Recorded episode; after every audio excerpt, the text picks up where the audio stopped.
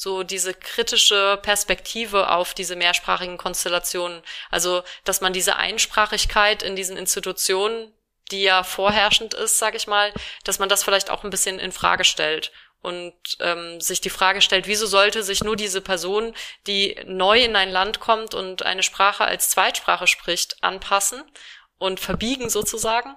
Und äh, liegt es nicht auch genauso in der Verantwortung von den anderen Personen, von äh, Kolleginnen, von ähm, anderen Fachkräften oder auch von Patientinnen, ähm, auf die andere Person einzugehen und zuzugehen und vielleicht Routinen auch anzupassen? Willkommen zum Podcast Melting Pot. Migration im Dialog.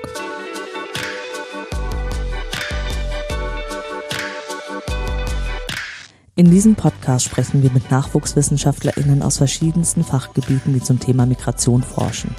Ein Einblick also in die Migrationsforschung über die Grenzen wissenschaftlicher Disziplinen hinweg. Organisiert wird der Podcast vom Nachwuchsnetzwerk des Interdisziplinären Zentrums für Integrations- und Migrationsforschung an der Universität Duisburg-Essen. Hallo und willkommen zur nächsten Folge des Melting Pot. Schön, dass ihr wieder eingeschaltet habt. Und heute freuen wir uns sehr, dass Rebecca Heil sich die Zeit genommen hat, um mit uns zu sprechen. Hallo Rebecca. Ja, hallo. Und heute im Moderationsteam sitzen Andrea, hallo. Hallo. Und ich, Janet. Und ähm, wir haben heute wieder ein besonders spannendes Thema. Äh, vor allem auch deswegen, weil, also da freue ich mich besonders drüber, weil die Forschungsmethode auch in meine Richtung geht. Und vielleicht stelle ich dich einfach mal kurz vor, Rebecca. Du hast nämlich ähm, Französisch, Spanisch und Didaktik des Deutschen als Zweitsprache an der Ludwig-Maximilians-Universität in München studiert mhm. und bist quasi nicht nur äh, Expertin in der Wissenschaft, sondern auch in der Lehre, weil du das Referendariat für Lehramt auch absolviert hast und aktuell äh, als wissenschaftliche Mitarbeiterin im Projekt ProDATS an der Uni Duisburg-Essen aktiv bist. Ähm, was genau ProDATS ist, das weiß ich gerade gar nicht. Vielleicht kannst du das einmal kurz vorstellen. Ja klar, das ist ein Projekt am Institut für Deutsch als Zweit- und Fremdsprache. Und da geht es um sprachliches und fachliches Lernen, also wie man beides ähm, sinnvoll verknüpfen kann im Unterricht und zwar in allen möglichen Fächern und allen möglichen Schulformen, also von Grundschule über Gymnasium und tatsächlich auch in der Berufsausbildung und das ist was ganz Besonderes, weil das gibt es ähm, nicht so viel tatsächlich in Deutschland und meine Schwerpunkte liegen da auf der Pflege und auf der Technik, also technische Fächer und pflegerische Fächer. Okay, super spannend. Und, und darum geht's ja heute auch, um den Pflegeteil deiner, äh, deiner Arbeit sozusagen. Genau, über diesen Weg, über diese Stelle bin ich auch auf mein Thema gekommen. Ah, okay, spannend. Ja, Rebecca, wir würden dich ganz gerne noch ein bisschen besser kennenlernen. Deswegen haben wir uns ein paar kleine Fragen überlegt. Und zwar die erste wäre Karneval in Mexiko oder Karneval in Deutschland? Karneval in Deutschland, wobei ich zugeben muss, ich komme aus Rheinland-Pfalz und bei uns sagt man Fassennacht. ah, okay. es fühlt sich komisch an, Karneval zu sagen. genau, nee, ich äh, kenne Karneval in Mexiko tatsächlich gar nicht. Aber okay. wäre bestimmt mal spannend. Okay, haben wir uns auch gedacht, deswegen die Frage. Aber wir haben, wir haben mehr auf deine, äh, weil du gerade in Düsseldorf wohnst, äh, dass, dass du diesen Lokalkolorit sozusagen mit einbringst. Aber okay, das ist dann eine ganz andere Farbe. Ja, die zweite Frage ist, ähm, äh, ob du Filme lieber auf Deutsch schaust oder auf Spanisch. Äh, weder noch. Tatsächlich schaue ich Filme meistens auf Englisch, muss ich zugeben, mhm. ähm, weil ich ganz gerne in der Originalsprache schaue, wenn ich sie kann. wenn es spanischsprachige Filme sind, dann schaue ich sie sehr, sehr gerne auch auf Spanisch, aber das ist tatsächlich nicht so oft der Fall. Okay, und die letzte Frage ist unsere typische Melting Pot Frage, ähm, weil wir ja über Forschung sprechen, Quanti oder Quali? Qualitativ, ähm, weil es sich um ein Feld handelt, das einfach noch nicht so erforscht ist und dann geht es erstmal darum, ähm, rauszufinden, was ist eigentlich interessant.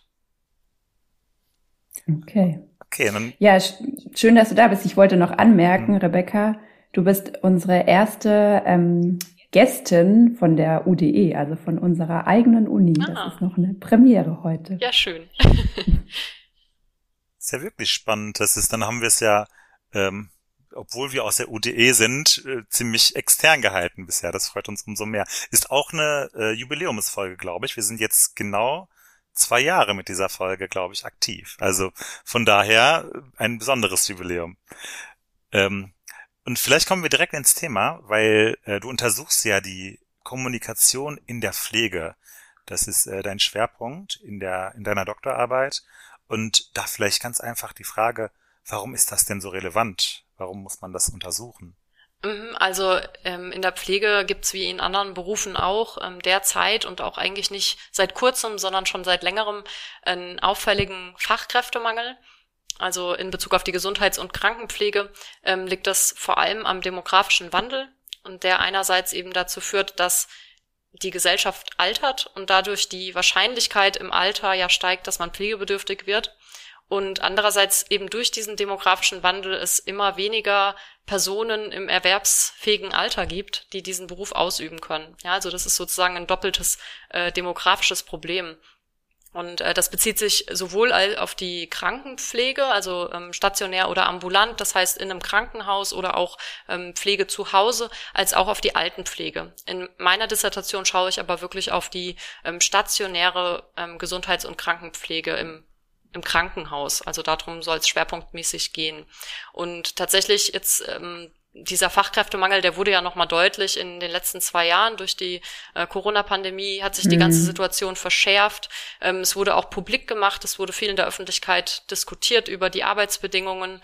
Und ähm, die Situation wurde verschärft dadurch, dass es natürlich mehr PatientInnen gibt, die pflegebedürftig wurden auf den Stationen einerseits und andererseits aber aus der anderen Perspektive heraus, die Arbeitsbedingungen haben sich verschlechtert ähm, für die Pflegekräfte, aber nicht nur für die, ne? also für ganz viele ähm, Personen, gerade in Gesundheitsberufen, ähm, dadurch, dass Pflegekräfte natürlich auch krank werden und ausfallen, mhm. ähm, dadurch, dass ähm, einige durch die äh, Schließung von Schulen und äh, dann Betreuungsprobleme gekommen sind, aber auch, weil durch die verschlechterten Arbeitsbedingungen dann auch ein Wechsel manchmal stattgefunden hat. Also die haben den mhm. Beruf dann gewechselt oder ah, ähm, sind komplett ausgefallen. Also das hat alles dazu geführt, dass es diesen Fachkräftemangel so stark gibt heutzutage.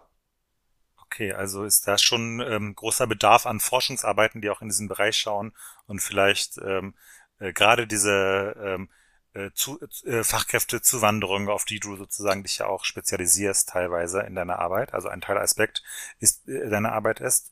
Und äh, da stellt sich mir aber die Frage, wenn das so relevant ist, warum wurde die, warum ist die Forschung der Pflege denn so stiefmütterlich behandelt worden? Was wurde denn bisher erforscht? Genau, also du sprichst an, ähm, genau, eine Strategie eben aus diesem äh, Fachkräftemangel, die dann ähm, hervorgeht, ist dass man rekrutiert aus anderen Ländern, also Pflegefachpersonen, die in anderen Ländern ausgebildet wurden, werden dann nach Deutschland geholt, um hier zu arbeiten. Ähm, das passiert umgekehrt natürlich überall, also in, anderen Ländern passiert das auch. Es gibt insgesamt einfach eine größere Mobilität in, der Berufswelt. Und äh, durch diese Zuwanderung entstehen natürlich immer mehr Sprachenkonstellationen, die mehrsprachig sind. Also Situationen, in denen äh, Personen Deutsch nicht als Erstsprache sprechen. Und ähm, das kommt geht auch zurück auf die generelle Zuwanderung, klar, also migrationsbedingte Mehrsprachigkeit gibt es immer häufiger, auch bei der Patientinnenschaft. Das heißt, dieses Thema Mehrsprachigkeit oder auch ähm, Deutsch als Zweit- und Fremdsprache in der Pflege wird sehr relevant, ist schon sehr relevant, aber tatsächlich ähm, ist das in der Forschung nicht so abgebildet. Es gibt äh, relativ wenig Forschungsaktivität in diesem Bereich, also Sprachwissenschaft verknüpft oder Deutsch als Zweitsprache verknüpft mit äh, dem Bereich Pflege. Ganz im Gegensatz zu Sprachwissenschaft und Medizin, also das greift auf eine sehr lange Forschungstradition zurück. Mhm. Warum das so ist, ähm, kann ich eigentlich gar nicht so beantworten man kann es auf jeden Fall beobachten, dass es so ist. Es gibt nur vereinzelte Arbeiten, die sich damit beschäftigen und viele sind Qualifikationsarbeiten, mhm. tatsächlich auch Bachelor- oder Masterarbeiten und auch Dissertationen. Und mit Medizin meinst du jetzt die Kommunikation von Ärztinnen oder was meinst du mit Medizin? Genau. Mhm. Also ähm, zum, zur Arzt-Patienten-Kommunikation äh, weiß ich jetzt auch, dass da ziemlich viel geforscht wurde mhm. bereits, also seit den 70er Jahren intensiv. Ähm, warum ist das denn so anders, äh, die Pflegekommunikation? Was unterscheidet sich in der Pflegepatient-Kommunikation zur Arzt-Patienten-Kommunikation? Ja, also eigentlich ist es vor allem der Kontakt. Ähm, das heißt, die ähm, Pflegekräfte verbringen ja viel mehr Zeit mit PatientInnen. Das heißt, die Sprache und die Kommunikation steht da schon von vornherein ähm, stark im Vordergrund und auch die Themen sind ganz anders. Also es hat weniger so eine funktionale Orientierung an Informationsvermittlung, sondern es sind oft sehr intime ähm, Gespräche. Es ist auch oft handlungsbegleitend mhm. zum Beispiel. Also mhm. beim Waschen werden äh, wird ja Sprache verwendet. Das ist eine ganz andere Art von Sprache, die da angewandt wird und die Themen sind oft emotional und tatsächlich mhm. auch alltagssprachlich. Und was auch immer wieder hervorgehoben wird in der Forschung, ist dieser Wechsel zwischen Alltags- und Fachsprache den äh, Pflegekräfte beherrschen müssen. Oft haben sie so eine, ja, so eine Art Übersetzungsrolle ähm, dann zwischen ähm, dem, was die ÄrztInnen sagen, auch an die Patientinnen weiterzugeben. Also das mhm. ist, würde ich sagen, sind so die äh, größten Unterschiede. Und was hier immer wieder angemerkt wird, auch bei Ärztinnen tatsächlich, aber ähm, bei Pflegekräften ist mir das aufgefallen, dass dieses Niveau, das gefordert wird, also es gibt ähm, das Niveau B2 nach dem europäischen, ähm, gemeinsamen europäischen Referenzrahmen, das wird gefordert bei der Anerkennung von ausländischen Pflegekräften und äh, das wird kritisiert, also dass das nicht ausreichen würde, um in der Praxis dann tatsächlich zu, erfolgreich zu kommunizieren.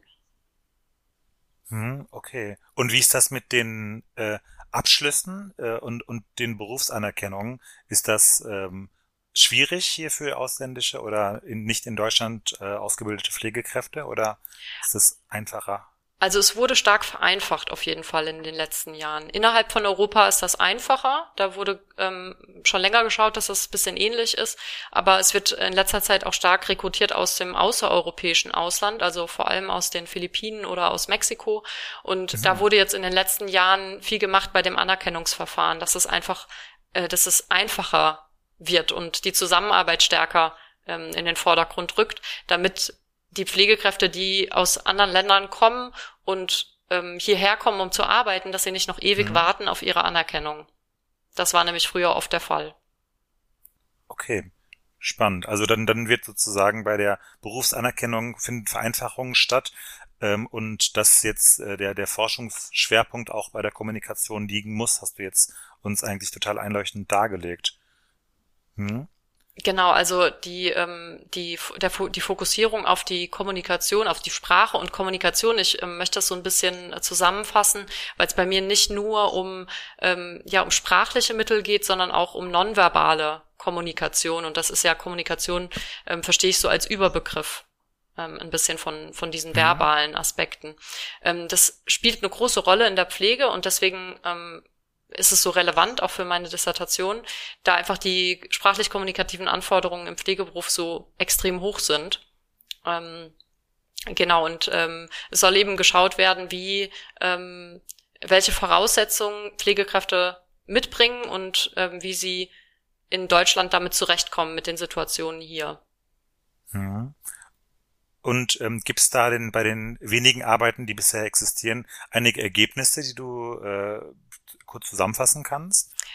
Ähm, ja, also es wurde auf jeden Fall schon festgestellt, dass ähm, in der Pflegepatientenkommunikation, die ich immer mit PPK abkürze, mhm. ähm, dass da auffällig ist, dass die Gespräche öfter nicht so professionell orientiert sind, sondern oft davon ausgegangen wird, dass es sei intuitiv.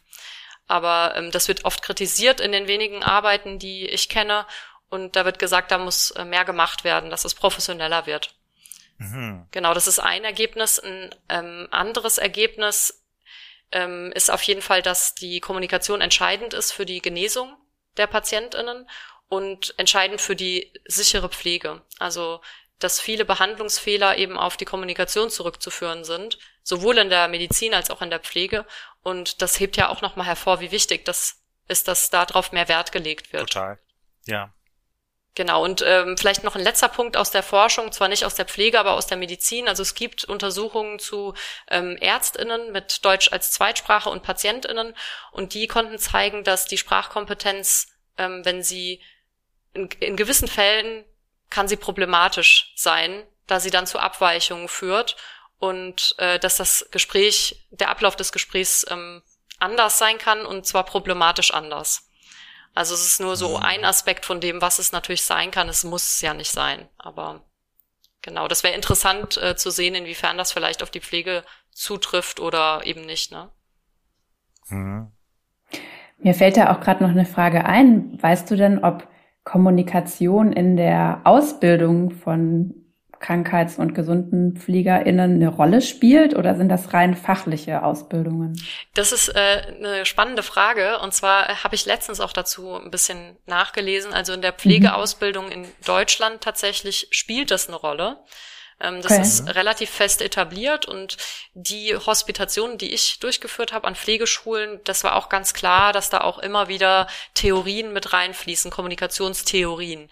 Mhm. Aber die mhm. Ausbildung an sich ist nicht so in, im Unterricht selbst, das meines, ähm, meiner Erfahrung nach nicht so handlungsorientiert. Das heißt, es läuft eher wie eine Vorlesung ab.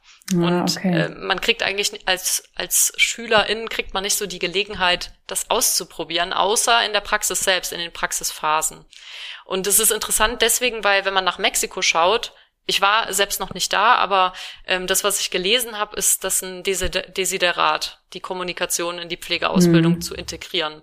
Also wird davon mhm. ausgegangen, die können das sowieso, die machen das intuitiv. Und mhm, okay. äh, das ist da noch kein fester Bestandteil. Okay. Ja, ähm, ich würde jetzt natürlich mal übergehen zu deinem DIS-Thema. Ähm, das interessiert uns natürlich alle brennend. Du machst ja deine DIS zur Kommunikation von mexikanischen Pflegekräften in Deutschland. Und da würde mich jetzt als erstes mal interessieren, Warum Mexiko oder warum mexikanische Pflegekräfte?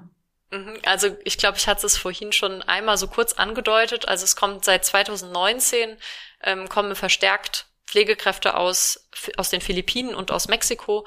Und mhm. Mexiko deshalb, weil dieses Anerkennungsverfahren erleichtert wurde. Ähm, das sind vor allem dann politische Entscheidungen, auf die das zurückzuführen ist. Also man hat es vielleicht in den Nachrichten auch mal mitbekommen, dass der ehemalige Gesundheitsminister Spahn in Mexiko war und ähm, hat das ein bisschen öffentlich gemacht und hat gesagt, wir möchten Pflegekräfte aus Mexiko nach Deutschland. Ähm, das folgt dann oft so, ähm, so gewissen Bestimmungen. Es gibt diese Bestimmungen, dass man nur rekrutieren kann, wenn der Fachkräftemangel in dem Land nicht vorhanden ist. Das heißt, wenn das über den Bedarf ausgebildet wird.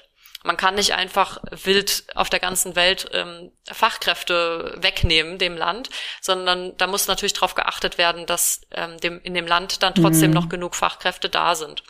Und ähm, in Mexiko ist es wohl, das ist mein Wissen, ich weiß es nicht aus erster Hand, aber eben aus der Recherche, ähm, ist es wohl so, dass über den Bedarf ausgebildet wird. Okay. Ja, und äh, vielleicht noch ein persönlicher Bezug. das ist so der eine Grund. Und der andere Grund, mir war es wichtig, eine Zielgruppe auszuwählen, ähm, mit der ich mich auch ein bisschen identifizieren kann. Ähm, ich habe Spanisch studiert, das heißt, ich kann die Sprache und ich kann dann viel besser nachvollziehen, ähm, wenn zum Beispiel ja, ähm, Herausforderungen in der sprachlichen Gestaltung im Deutschen zum Beispiel aufkommen. Das kann ich besser nachvollziehen, dadurch, dass ich die Sprache auch kann und selber auch schon in Mexiko war für ein paar Monate nach dem Abi hm. und habe dann irgendwie so einen persönlichen Bezug dazu. Ja, das ist auf jeden Fall auch immer ein großer Vorteil. Und was ist dann so deine Forschungsfrage? Also meine grobe Forschungsfrage ist, ähm, wie kommunizieren spanischsprachige Pflegekräfte aus Mexiko mit PatientInnen. Und um diese Frage zu beantworten, muss ich zwei Unterfragen eigentlich beantworten. Einmal, welche Gemeinsamkeiten und Unterschiede gibt es in der Pflegepatientenkommunikation in Deutschland und in Mexiko? Das wäre interessant vor allem in Bezug auf so institutionelle Rahmenbedingungen oder auf die Ausbildungsvorbereitung. Also was lernen die im Studium? Was ähm, bekommen sie da vermittelt? Auf welchen ja, ähm, Prinzipien basiert die Kommunikation. Das wäre interessant zu vergleichen. Natürlich auch sprachliche Aspekte, also ähm, was kennzeichnet sprachlich gesehen die Kommunikation. Ähm, und genau, also eigentlich, äh, ja. Okay, und also an welchem Punkt stehst du denn? Also was kommt denn jetzt als nächstes und wie bekommst du Zugang zum Feld? Was steht denn da so an? Genau, um diese Forschungsfrage mit den Gemeinsamkeiten und Unterschieden beantworten zu können, ähm, steht ein Forschungsaufenthalt an in Mexiko. Ähm, das war mir wichtig, weil ich recherchiert habe im Internet und versucht habe, an Daten zu kommen. Also gibt es irgendwie Corpora, die Gespräche enthalten, Aufzeichnungen von diesen speziellen Gesprächskonstellationen gibt es nicht. Das habe ich nach forschen können. Also da habe ich auch ähm, wissenschaftliche MitarbeiterInnen kontaktiert und die haben mir bestätigt, dass es kein Feld, das besonders erforscht ist in Mexiko oder auch in ganz Lateinamerika. Und dann habe ich ein bisschen weiter recherchiert und es ist einfach extrem schwierig, an diese Informationen zu kommen. Oft ist irgendwie der Zugang gesperrt. Ich weiß nicht, ähm, an was das liegt oder ähm, irgendwelche Kontaktdaten sind veraltet oder man erreicht niemanden oder es gibt keine Antwort. Und ich denke, dass es viel leichter ist, wenn man da persönlich vor Ort ist, ähm, dann an diese Daten zu kommen, die ja sehr sensibel sind. Also es geht mhm. einerseits um, um Beobachtung, also Feldbeobachtung mit Notizen. Dann geht es um Interviews, ähm, die ich mit, äh, mit ExpertInnen führen werde. Und es geht idealerweise, aber das ist ähm, wirklich noch ein großes Fragezeichen, um Gesprächsaufnahmen. Das heißt, ich habe ein Audiogerät und möchte authentische Gespräche zwischen Pflegekräften und Patientinnen aufzeichnen, sowohl in Mexiko mhm. als auch in Deutschland. Mhm. Das hört sich ähm, nach einem großen Vorhaben an, aber auch, auch einem sehr spannenden Vorhaben. Ich kann mir auch vorstellen, dass es so aus der Ferne gar nicht so einfach ist. Und das heißt, mit dem Aufnahmegerät und diesen Gesprächen, das würdest du dann so richtig ad hoc. Also du hast das Aufnahmegerät dann in der Tasche und dann holst du das einfach raus. Oder wie kann ich mir das vorstellen? Naja, also so einfach wird es wahrscheinlich nicht sein. Ich ähm, muss ja auch schauen, dass ich alle datenschutzrechtlichen Vorgaben erfülle. Ähm, es muss natürlich eine Einverständniserklärung unterschrieben ähm, unterschrieben werden von Seiten der teilnehmenden Personen, also die zu mhm. hören sind auf den ähm, Aufnahmen. Das ist ganz wichtig und eventuell müsste es auch durch eine Ethikkommission, aber da da kann ich, das kann ich noch nicht so richtig beurteilen. In Deutschland ist das auf jeden Fall so. Also ich habe auch schon einen Antrag durch eine Ethikkommission bestätigen lassen. Und in Deutschland ist der Datenschutz einfach sehr, sehr streng. Und da sind die Hürden sehr groß. Ich mhm. denke, demzufolge, was ich bisher gehört habe, ist das in Mexiko nicht ganz so streng. Hm, okay. Die Frage wäre natürlich auch noch, kann man Daten verwenden, die man woanders erhebt, in Deutschland mit den strengen Datenschutzvorgaben? Ähm, da müsste ich mhm. nochmal genau schauen und man muss natürlich gucken, dass alles gut vorbereitet ist, das ist klar.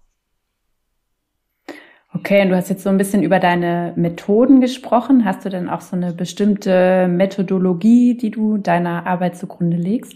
Ja, genau. Also das ist die funktionale Pragmatik. Und äh, das ist eine sprachtheoretische Auffassung in der Sprachwissenschaft. Da gibt es einfach verschiedene Richtungen sozusagen. Und ich beschreibe das so ein bisschen als Brille, durch die ich durchschaue. Also ich setze mir mhm. die Brille der funktionalen Pragmatik auf und schaue mit dieser Brille auf die Daten und das heißt eigentlich nur, dass ich sozusagen die Begrifflichkeiten verwende, die in der funktionalen Pragmatik verwendet werden. Also in der Sprachwissenschaft wird der ein und derselbe Begriff teilweise unterschiedlich ähm, mhm. gedeutet oder hat unterschiedliche mhm. Konnotationen und ich folge eben den Begrifflichkeiten der funktionalen Pragmatik. Aber auch wenn ich jetzt ähm, ein Gespräch analysiere, dann gibt es gewisse Schwerpunkte, die ich setze. Also in der funktionalen Pragmatik zum Beispiel spielen äh, institutionelle Zwecke eine große Rolle. Das heißt, welches Zweck, äh, welcher Zweck wird mit diesem Gespräch verfolgt? Und das äh, wird erstmal rekonstruiert, indem man das Gespräch analysiert. Eine andere Seite ist ähm, institu institutionelle Rahmenbedingungen. Also welche Vorgaben gibt es für das Gespräch und inwiefern beeinflussen diese das Gespräch, wie zum Beispiel Zeitvorgaben. Okay, ja, zu funktionaler Pragmatik hatten wir schon mal einen Interviewgast vor genau einem Jahr. Ach, Im witzig. Juni 21 hatten wir ein Gespräch mit Romy Mittag. Also falls jemand von den Zuhörerinnen oder Zuhörern da noch nähere Infos zu möchte, kann, könnt ihr gerne einfach noch mal in diese Folge reinhören. Ja, was haben wir denn jetzt vergessen? Was, was ähm, kam jetzt noch nicht zur Sprache, was aber wichtig ist im Zusammenhang mit deinem Thema oder deiner Methode oder deiner Dis? Mm, was ich vielleicht noch positiv hervorheben möchte, ist äh, die Aktivität, die doch zu verzeichnen ist in den letzten Jahren. Also mhm. dieses Thema Mehrsprachigkeit verknüpft mit der Pflege, aber auch insgesamt mit dem ganzen Gesundheitsbereich, das wird doch stärker in den Fokus mhm. gerückt und das fällt schon positiv auf. Ähm, dadurch wird einfach die Relevanz sichtbar, dass es eine Relevanz gibt im Bereich der Forschungen ähm, für dieses Feld und ich denke, dass es auch zusammenhängt mit der ähm, Corona-Pandemie. Die hat einfach diese Dringlichkeit der Thematik auch nochmal gezeigt ähm, die verstärkte Rekrutierung von Pflegefachkräften aus anderen Ländern. Und was mir auch noch wichtig ist hervorzuheben, ist so diese kritische Perspektive auf diese mehrsprachigen Konstellationen. Also, dass man mhm. diese Einsprachigkeit in diesen Institutionen, die ja vorherrschend ist, sage ich mal, dass man das vielleicht auch ein bisschen in Frage stellt und ähm, sich die Frage stellt, wieso sollte sich nur diese Person, die neu in ein Land kommt und eine Sprache als Zweitsprache spricht, anpassen und verbiegen sozusagen? Und äh, liegt es nicht auch genauso in der Verantwortung von den anderen Personen, von äh, Kolleginnen, von ähm, anderen Fachkräften oder auch von Patientinnen, ähm, auf die andere Person einzugehen und zuzugehen und vielleicht Routinen auch anzupassen? Mhm. Also, okay. dass, dass man Mehrsprachigkeit aus verschiedenen Perspektiven betrachtet, quasi. Nicht nur, dass es, dir, dir fehlen diese Sprachkenntnisse und deswegen musst du das und das noch lernen, oder so äh, noch bis zu dieser Stufe die Sprache lernen, sondern du bringst bestimmte Kenntnisse mit, die wir produktiv in unserer Gesellschaft auch wirklich brauchen und ähm, deswegen ähm, komm bitte zu uns sozusagen. So eine, ähm, ja, ein positiver Blick auf ähm, Mehrsprachigkeit und Fachkräftezuwanderung. Hm. Ja, absolut. Mhm. Ähm, ich finde auch noch interessant, vielleicht ein Aspekt, den wir jetzt vielleicht noch am Rande äh, angerissen haben. Äh, du arbeitest ja mit direkt mit den Gesprächen, mit den authentischen Daten und nutzt sozusagen gar nicht primär das Medium des Interviews. Warum eigentlich nicht? Kann man das nicht einfach auch erfragen, was, also, was, was die Pflegekräfte selbst dazu denken und die Fachkräfte vielleicht in dem Bereich aktiv sind? Also ich finde es auf jeden Fall wichtig, den Aspekt noch mit reinzubringen. Aber primär geht es natürlich ähm, bei mir um die Gespräche an sich, weil sich viele ähm, unbewusste ähm, Gegebenheiten, sage ich jetzt mal, nicht, also nur manifestieren in den Gesprächen. Also es gibt ähm, Einstellungen zum Beispiel äh, oder Vorwissen, das sich manifestiert in Gesprächen und dass man anhand der funktionalen Pragmatik oder mit Hilfe der funktionalen Pragmatik herausarbeiten kann. Und das muss aber nicht unbedingt den Personen, den Gesprächsteilnehmenden so bewusst sein. Und es mhm. ist interessant, eben äh, diese Aspekte herauszuarbeiten aus dem Gespräch. Aber ich finde Interviews auch relevant, vor allem wenn es darum geht, ähm, jetzt erstmal herauszufinden, was sind Schwerpunkte in der Ausbildung in Mexiko zum Beispiel. Mhm. Also das kann ich ja nicht beobachten, sondern das muss ich natürlich erfragen. Wie ist das denn mit der Ausbildung in Mexiko? Ich habe da vorhin nur gehört, das ist ein Studium in Mexiko, also das unterscheidet sich dann zu Deutschland? Genau, also es äh, unterscheidet sich zu Deutschland vor allem in dem Aspekt, dass es akademisiert ist. Also es ist ein Bachelor und man kann dann auch noch einen Master machen oder sowas ähnliches. Es ist nicht äh, identisch zu Bachelor und Master in Lateinamerika. Ähm, und es sind, soweit ich das überblicken kann, auch sehr viel medizinischere Schwerpunkte. Also es, mhm. ähm, es wird viel Wert auf die Theorie gelegt. Wobei ähm, ich dazu tatsächlich noch nicht so viel sagen kann. Mhm. Okay, das ist ein wirklich komplexer Be Bereich, wo es sozusagen, wo Wissen und Alltags, also professionelles Wissen auf Alltagswissen der Patienten trifft und gleichzeitig ein sehr intimer, äh, ja, kommunikativer Kontakt stattfindet sozusagen und äh, ja, super spannend und wichtig, dass du daran forschst. Ja, absolut. Ähm, ich glaube, äh, darüber haben wir noch gar nicht gesprochen, über die sprachlich-kommunikativen Anforderungen, die so hoch sind in diesem Bereich und warum die mhm. eigentlich so hoch sind. Also es sind eben Themen, die sehr emotional sind, sehr intim. Ähm, ich hatte vorhin von Handlungsbegleitung gesprochen ähm, und deswegen muss einfach ein, eine, eine sehr große Bandbreite an sprachlichen Mitteln und sprachlichen Strategien auch zur Verfügung stehen von Seiten der Pflegekräfte. Mhm. Also das bezieht sich natürlich auch darauf, dass die Konstellation, jetzt, wir sprechen jetzt nur von Pflegepatient-in-Kommunikation, dass die da schon auch sehr unterschiedlich sein können, weil die Patientinnenschaft ist ja super heterogen. Also ähm, es gibt Kinder, es gibt ältere Personen, ähm, es gibt Personen mit Einschränkungen, äh, mit Demenz mhm. zum Beispiel, also es sind unterschiedliche Bedürfnisse, unterschiedliche, ähm, unterschiedliches Alter, unterschiedliche religiöse oder kulturelle Orientierungen, sage ich mal, mhm. oder eben auch in Bezug auf die Sprachkompetenzen oder das Sprachenrepertoire. Das heißt, wir, sind, wir haben es mit einer sehr heterogenen ähm, Patientinnenschaft zu tun hier in Deutschland. Oder nicht nur in Deutschland, aber in Deutschland auf jeden Fall. Und das wirkt sich natürlich aus auf die Anforderungen im Bereich Sprache und Kommunikation. Hm. Und ähm, gibt es in der Pflege, also so als Laie, äh, habe ich mir Pflegekommunikation eigentlich gar nicht, ähm, also dass Pflegekräfte, die pflegen halt sozusagen, denkt man vielleicht als Laie. Aber gibt's da so irgendwelche kommunikativen Bereiche oder ähm, ähm, Gesprächstypen, die so typisch sind in der Pflege, die du äh, auch gut separat analysieren kannst oder betrachten kannst? Genau, man sortiert da normalerweise nach ähm, Erstgespräch zum Beispiel oder ähm, nach handlungsbegleitenden Gesprächen. Ähm, es wird tatsächlich in den wenigen Arbeiten das Erstgespräch oder auch Aufnahmegespräch genannt, ähm, fokussiert. Das sind dann so Gesprächssituationen, die man ein bisschen klassifizieren kann. Es gibt auch, ähm, mittlerweile gibt es ähm, Pflegehandlungen, die festgelegt sind. Also das ist eine Pflegehandlung und ähm, die ist dann auch benannt, weil das, was oft problematisch war in, ich sag mal, ähm, im 20. Jahrhundert, also wirklich schon ein bisschen länger her, ähm, war eben die Tatsache, dass Pflegende gar nicht so richtig beschreiben konnten, was machen sie eigentlich in ihrem professionellen Tun. Und ähm, das dass das irgendwie nicht so richtig ähm, ja, verbalisiert ist, das zeigt ja auch, ähm, dass da eine Professionalisierung gefehlt hat, also von mhm. Seiten äh, der Pflegekräfte, ne? Also dass sie sich bewusst sind, das hat was mit professionellem Handeln zu tun und mhm. eben auch die Kommunikation ist professionelles Handeln. Okay, ja, jetzt hatten wir doch noch mal einen kleinen Ausflug über deine fehlenden Aspekte. Da hat noch ganz schön viel gefehlt, habe ich gemerkt. Wir haben wir haben jetzt viel über Pflege, Pflegebereich ähm, und Sprachwissenschaften den Zusammenhang auch gelernt. Das fand ich einen sehr spannenden Ausflug. Und wir haben auch gelernt, Rebecca, dass du gar keinen Karneval feierst, sondern Fastnacht. Stimmt. genau. Wir haben kurzen Abriss bekommen über den Fachkräftemangel in Deutschland, der sich durch die Corona-Pandemie verstärkt hat und haben dann über dein Thema gelernt, der mexikanischen Pflegekräfte in Deutschland und die Kommunikation von den mexikanischen Pflegekräften. Und wir haben noch einen kleinen methodischen und methodologischen Ausflug gemacht. Und ja, ich würde an der Stelle schließen und würde dir auf jeden Fall ganz viel Erfolg wünschen. Und ich würde sagen, Danke.